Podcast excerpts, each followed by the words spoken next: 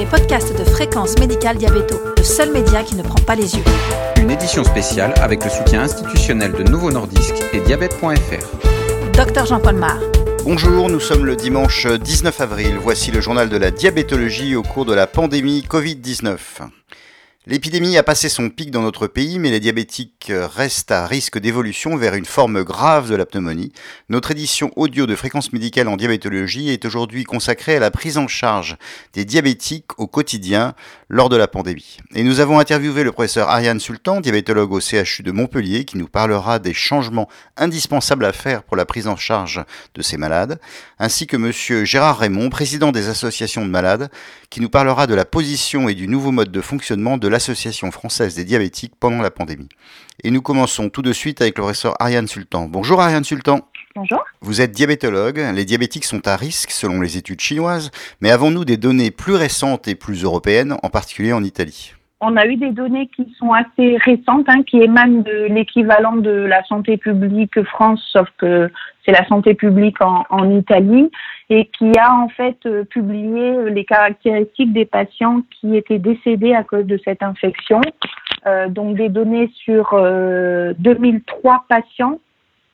Et il ressort que la majorité de ces patients étaient âgés puisqu'ils avaient un âge médian de 80 ans majoritairement des hommes, hein, sans qu'on sache vraiment pourquoi, à 70%.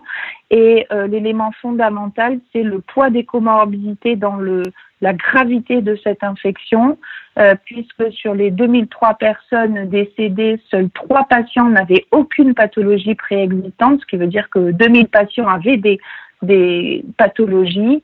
Et l'analyse va plus loin puisque euh, elle montre euh, que euh, parmi les 2000 personnes décédées, un quart avait une pathologie chronique, euh, un quart avait deux pathologies chroniques et la moitié des personnes décédées avaient trois pathologies chroniques.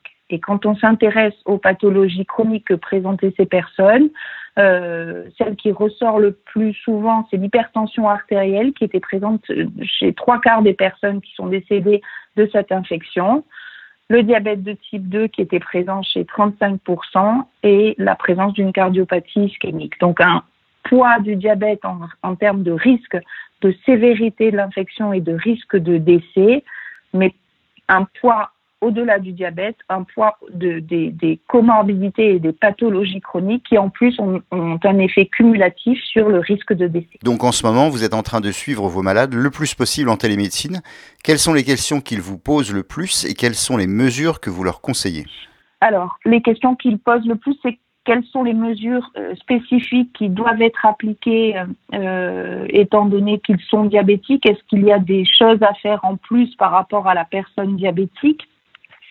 Euh, ils sont également euh, très demandeurs des symptômes qui doivent les alerter par rapport au risque d'infection par le Covid-19. Euh, alors les conseils sont de deux ordres. Hein. Le, premier, le premier type de conseil, c'est le respect des mesures de confinement, bien évidemment, euh, et euh, de, des précautions euh, d'hygiène par rapport au lavage des mains, etc. Et le deuxième groupe de conseils, c'est renforcement de la surveillance glycémique euh, afin de pouvoir être alerté en cas de déséquilibre glycémique euh, le plus rapidement possible. Donc la seule particularité chez la personne diabétique, c'est la nécessité euh, de surveiller le diabète peut-être de façon un peu plus renforcée euh, pour euh, détecter rapidement des équilibres glycémiques. Tous les médecins disent qu'ils voient moins de malades qui ne sont pas infectés en consultation. N'est-ce pas inquiétant pour l'avenir et quels conseils donnez-vous? Je crois qu'il y a un message qui est également assez important, c'est de continuer le suivi des, des personnes diabétiques si les consultations en face à face ne sont pas faisables euh, étant donné les, mesures de confinement, je crois qu'il faut quand même euh, mettre en place de la téléconsultation parce que les urgences diabétologiques, au-delà du Covid-19, persistent. C'est pas parce qu'il y a une infection à Covid-19 que euh, les problèmes d'acidocétose ou que les problèmes de pied diabétique vont disparaître.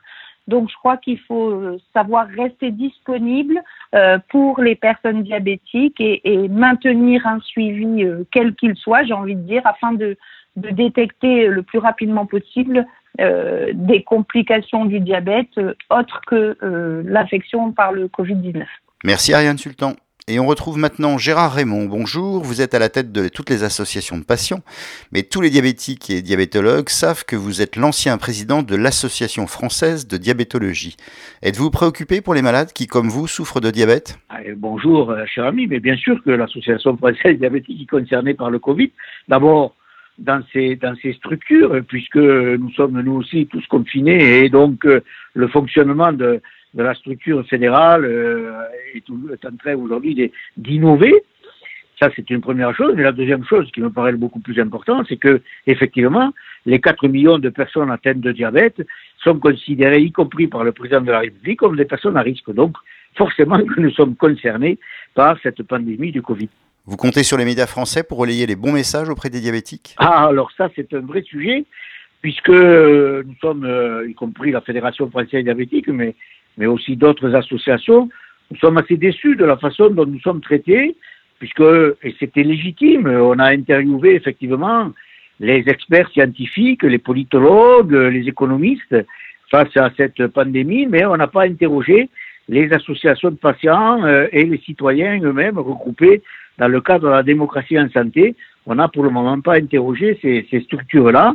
Même le président Macron, qui a félicité l'ensemble des, des structures euh, et des acteurs euh, face à cette pandémie, a oublié, a oublié de remercier et de féliciter les actions menées par les associations de patients.